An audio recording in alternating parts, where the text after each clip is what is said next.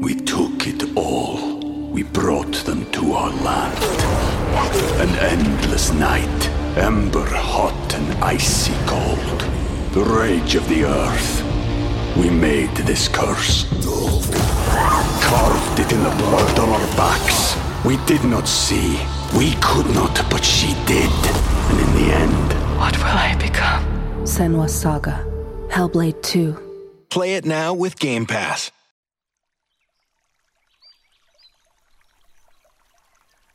Hola de nuevo. ¿Cómo estás? Espero que muy bien. Uno de los temas que ustedes más me piden es con diferencia la astrofísica y la cosmología, el universo y sus misterios, y así he intentado hacerlo. Hemos hablado de las galaxias, de las estrellas, de los planetas y sus lunas, de los cometas, de los asteroides. Hemos hablado de la gravedad, de la luz, de la energía oscura y la materia oscura. Hemos hablado de su comienzo, de su evolución, de su final y hasta de su posible forma y distribución. Sin embargo, aún no hemos hablado en profundidad de algo que supongo que todos nos hemos preguntado alguna vez. ¿Qué había antes del comienzo?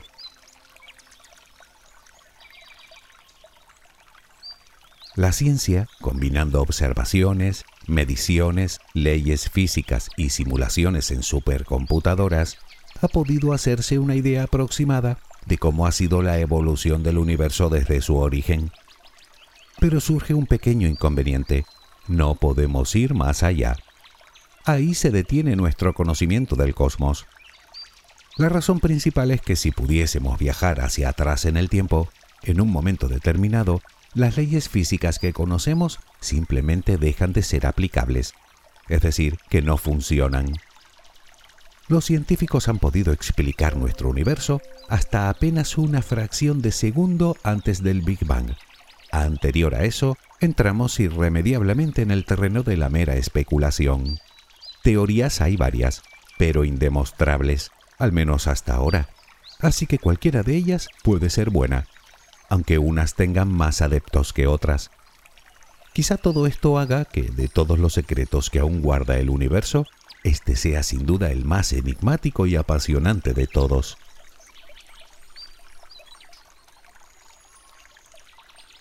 El viaje que haremos hoy no será por el espacio, porque ni siquiera sabríamos hacia dónde dirigirnos, puesto que no tenemos ni idea de dónde se produjo el inicio de todo, pero sí en el tiempo, concretamente hasta el Big Bang, un evento que tuvo lugar hace unos 13.800 millones de años, millón arriba, millón abajo.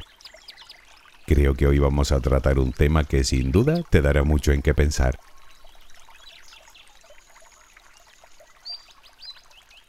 Hasta hace poco más de un siglo pensábamos que el universo era estático, inmóvil, eterno, es decir, que siempre ha existido y que siempre existirá tal y como lo vemos hoy. Incluso Einstein estaba decidido a demostrarlo, pero, ironías de la vida, sus propias ecuaciones apuntaban en otra dirección. El universo no solo evolucionaba, sino que tuvo que tener un principio.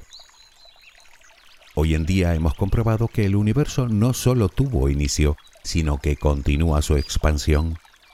Lo sabemos porque cuando observamos el firmamento nos damos cuenta de que todas las galaxias tienden a separarse las unas de las otras, y de seguir así, que todo indica que seguirá, incluso las que están ahora conectadas gravitacionalmente, algún día, en un futuro muy lejano, se separarán y se perderán en el horizonte cósmico.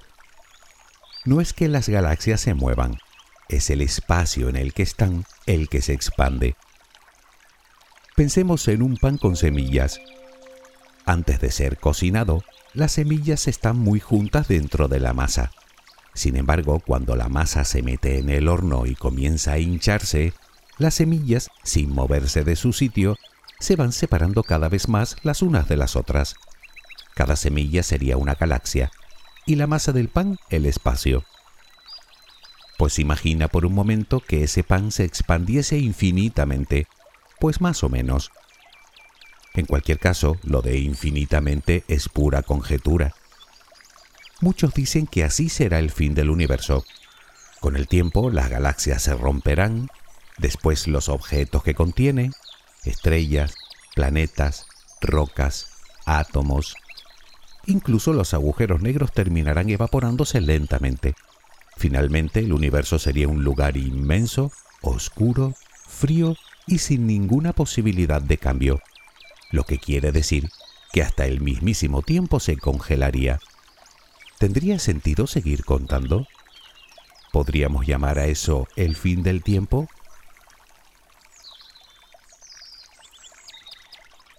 Pero no es hacia el futuro hacia donde queremos ir, sino hacia el pasado.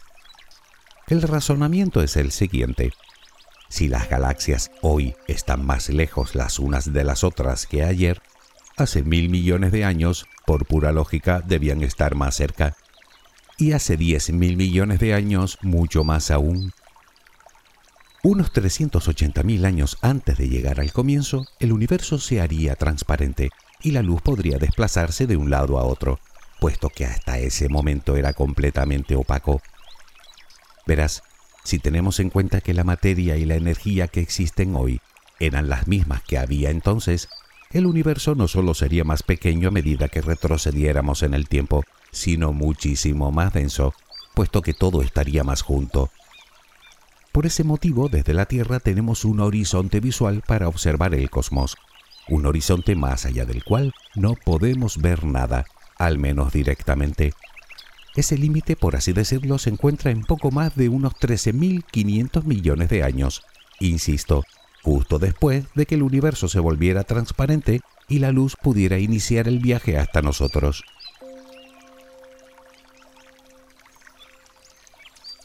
No obstante, eso no significa que lo que sucedió antes nos lo hayamos inventado. Nos queda una débil señal de microondas que se extiende de forma sorprendentemente uniforme por todo el universo, la llamada radiación de fondo de microondas. Es, por así decirlo, el eco del Big Bang, la huella que dejó. Es lo más antiguo que podemos observar. Es ahí donde los científicos se afanan en buscar pruebas que apoyen las distintas teorías que se postulan sobre lo que sucedió al principio del principio, desde pequeñas fluctuaciones de temperatura hasta posibles ondas gravitacionales. Y es que según creen los que defienden la existencia de universos anteriores, existe algo que sí podría pasar de un universo a otro, algo que sí podríamos captar en este y que sería una prueba de su existencia, la gravedad. De ahí que busquen sobre todo ondas gravitacionales.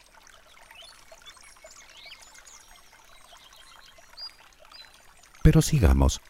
Los científicos, después de hacer sus cálculos, han llegado a la conclusión de que hace unos 13.800 millones de años, todo el universo, obviamente con todo lo que contiene, era del tamaño de aproximadamente una naranja, que luego se expandiría rápida y violentamente aunque no de forma tan rápida como en la fase anterior, a la que llegaremos en breve, dando lugar al Big Bang propiamente dicho. Mientras esa burbuja crecía vertiginosamente, creaba primero una densa sopa de partículas. Más tarde se formarían los átomos, que se acumularían en zonas específicas creando nubes de gas, que se condensarían para dar lugar a las primeras estrellas, que crearían a su vez los primeros agujeros negros, luego las primeras galaxias, y así hasta que se formó todo lo que podemos ver hoy, incluidos tú y yo.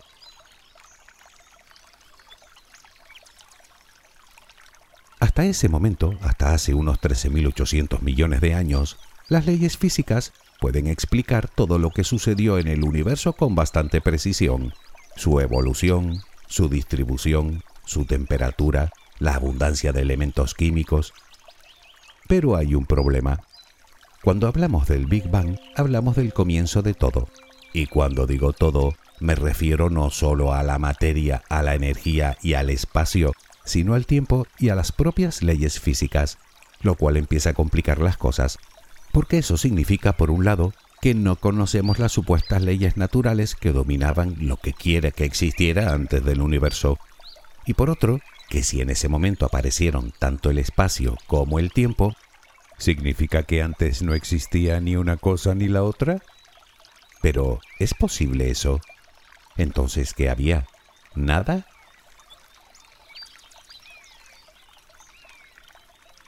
Nuestro viaje al principio de todo está a punto de acabar. Solo tenemos que retroceder una pequeñísima fracción de tiempo. Nos encontrábamos hace unos 13.800 millones de años, cuando el universo era del tamaño de una naranja, extremadamente denso y súper caliente. Ese tamaño lo adquirió en una trillonésima de segundo antes de tener un tamaño menor que un protón. Para ponerlo en perspectiva, es como si en una trillonésima parte de un segundo un guisante se hiciera del tamaño de la Vía Láctea. Es el proceso llamado inflación. Pues bien, es en ese momento en el que nos perdemos, puesto que, como te dije, las leyes físicas fallan y dejan de funcionar porque la densidad del universo en esos extremos se vuelve infinita.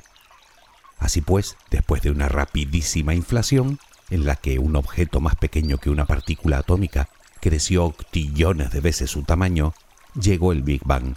Violento, sí, pero con una expansión algo más lenta, que dio el tiempo suficiente para que la materia se distribuyera equitativamente por todo el espacio, tal y como muestra la radiación de fondo de microondas.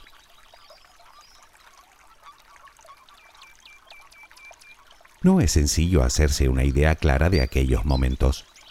Hablamos de todo el universo que conocemos concentrado en un punto completamente invisible, muy muy pequeño, a billones de grados de temperatura e infinitamente denso. El hecho de que fuera invisible, o de que así se crea, si lo piensas es pura lógica. Al no haber espacio, ya que aún no se había creado, la luz no tendría un medio por el que desplazarse. Lo cual nos lleva a la primera pregunta. ¿Hubiese sido posible verlo si alguien hubiera estado allí? Obviamente esa pregunta implicaría que si alguien estuvo allí, ese alguien tendría que estar fuera de nuestro universo. Pero ¿dónde? ¿En otro universo tal vez? ¿En otra dimensión?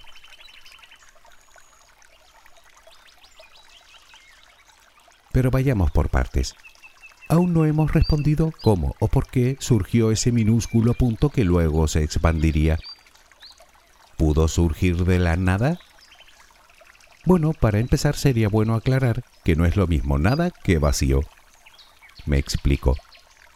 La nada, como tal, se trata de un concepto que los humanos hemos idealizado y que no tiene nada que ver con lo que la ciencia entiende por vacío, que lo define como el estado de mínima energía que puede alcanzar un sistema, lo cual no implica que ese valor deba ser igual a cero, ni que no haya absolutamente nada en su interior. La física cuántica ha revelado que el vacío tiene su propia estructura, de tal manera que se puede interactuar con él por ejemplo, si introdujéramos energía en un vacío, se crearían pares de partículas espontáneamente. Por lo tanto, a la pregunta de si se puede crear algo de la nada, entendiendo nada como vacío, sí. ¿Explicaría esto la aparición de la singularidad inicial?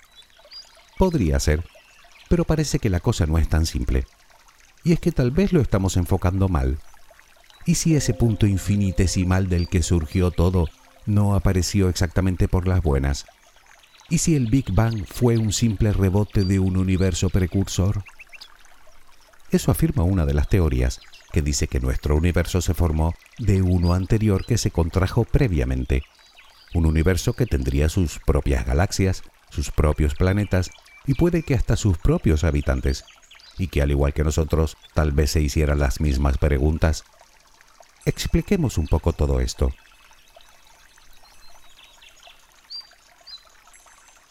Como te decía antes, el universo se expande y parece ser que lo hace debido a la acción de una misteriosa energía a la que llaman energía oscura, que no solo lo expande, sino que acelera su expansión a cada segundo que pasa. La mayoría de los científicos creen que el universo continuará expandiéndose por tiempo indefinido. Pero, ¿Qué pasaría si la energía oscura, llegado el momento, dejara de comportarse como lo ha hecho hasta ahora? Al fin y al cabo, ni siquiera sabemos muy bien lo que es. Si esa circunstancia se diera, todo dependería de la cantidad de materia que tuviera el universo. Si tiene la suficiente, por efecto de la gravedad, comenzaría a contraerse cada vez más hasta crear una singularidad, que inmediatamente rebotaría creando otro universo, que volvería a expandirse para con el tiempo empezar a contraerse de nuevo y vuelta a empezar. En este supuesto, puede que no existiera espacio antes de crearse este universo, pero sí que ocurrió algo antes, por lo que la lógica nos dice que tuvo que haber un tiempo anterior. Aunque eso sí, parece que lo que todo el mundo tiene bastante claro es que lo que pudo existir antes del comienzo del universo no tuvo nada que ver con lo que vino después.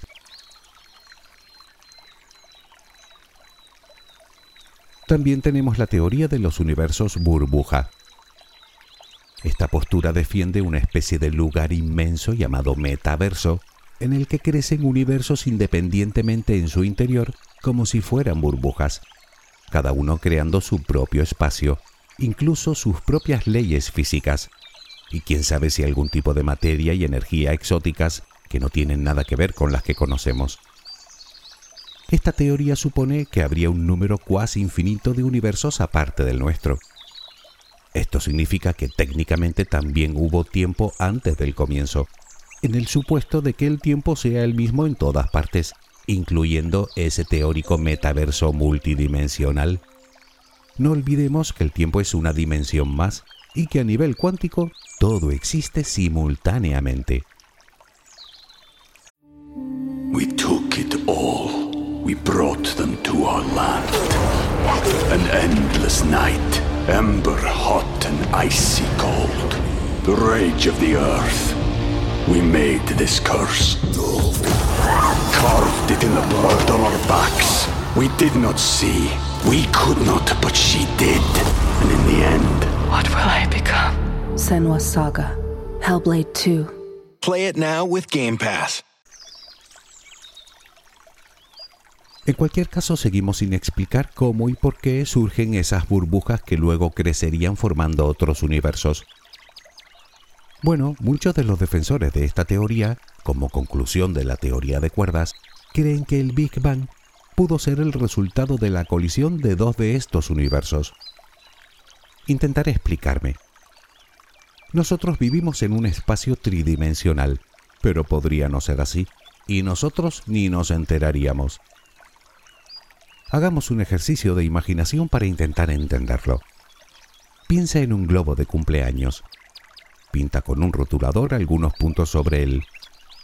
Ya tenemos las galaxias. Ahora llénalo de aire. A medida que se infla, las galaxias se separan las unas de las otras, es decir, que el espacio crece, igual que ocurría con el pan de semillas. La diferencia estriba en que en este supuesto nosotros vivimos en la superficie tridimensional del globo, lo que sería solo en la corteza del pan, en una especie de membrana que se cierra en sí misma en una cuarta dimensión. Esas membranas no son estáticas, sino que oscilan.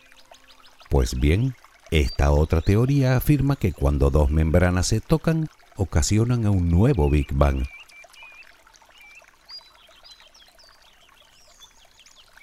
nos queda una teoría más, postulada por Stephen Hawking.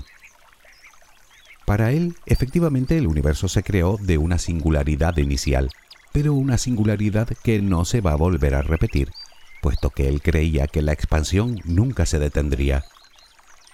Según el científico, y de acuerdo con la teoría de la relatividad general de Einstein, el espacio y el tiempo juntos conforman un continuo, una especie de red que no puede ser plana, sino curva por efecto de la gravedad, debido a la materia y a la energía que contiene.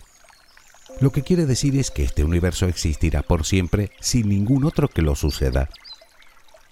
Hawking solía poner un ejemplo muy sencillo para visualizar lo que hay más allá del universo. Queremos saber qué hay más allá del polo sur, así que caminamos hacia él. Cuando llegamos, si queremos seguir caminando, nos encontraríamos que nos volveríamos a dirigir hacia el norte. Por lo tanto, no hay nada al final. De hecho, no hay final. Pues algo así.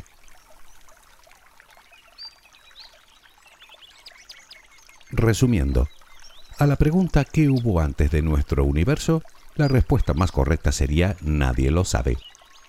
Lo único en lo que todos parecen estar de acuerdo es en que nuestro universo nació de una singularidad inicial que no se puede explicar con las leyes físicas actuales. Puede que no ocurriera de ninguna de las maneras a las que apuntan las teorías expuestas hasta ahora. Y quizás solo estemos intentando asestar palos a una piñata situada a un kilómetro de nosotros, y quién sabe si más lejos aún. Tal vez la realidad sea tan tremendamente extraña que ni se nos ha pasado aún por la cabeza. Cualquiera sabe. Lo cual desde mi punto de vista, y supongo que estarás de acuerdo conmigo, lo convierte en un tema de lo más fascinante. Porque si lo piensas, si quisiéramos indagar más, aún nos quedarían preguntas por hacer, incluso más trascendentales si cabe. Como por ejemplo, ¿por qué? ¿Es que nuestro universo es una consecuencia de algo así como una supranaturaleza con sus propias leyes físicas que están por encima de él y que lo explicarían todo? ¿Y desde cuándo existiría tal naturaleza? ¿Hubo algo antes de ella? ¿Hay algo más allá de ella? Claro que también podemos pensar que la respuesta se encuentra en una especie de ente que creó el universo con un propósito y unas directrices determinadas. Vale, ¿Y quién lo creó a él? ¿Y cuándo?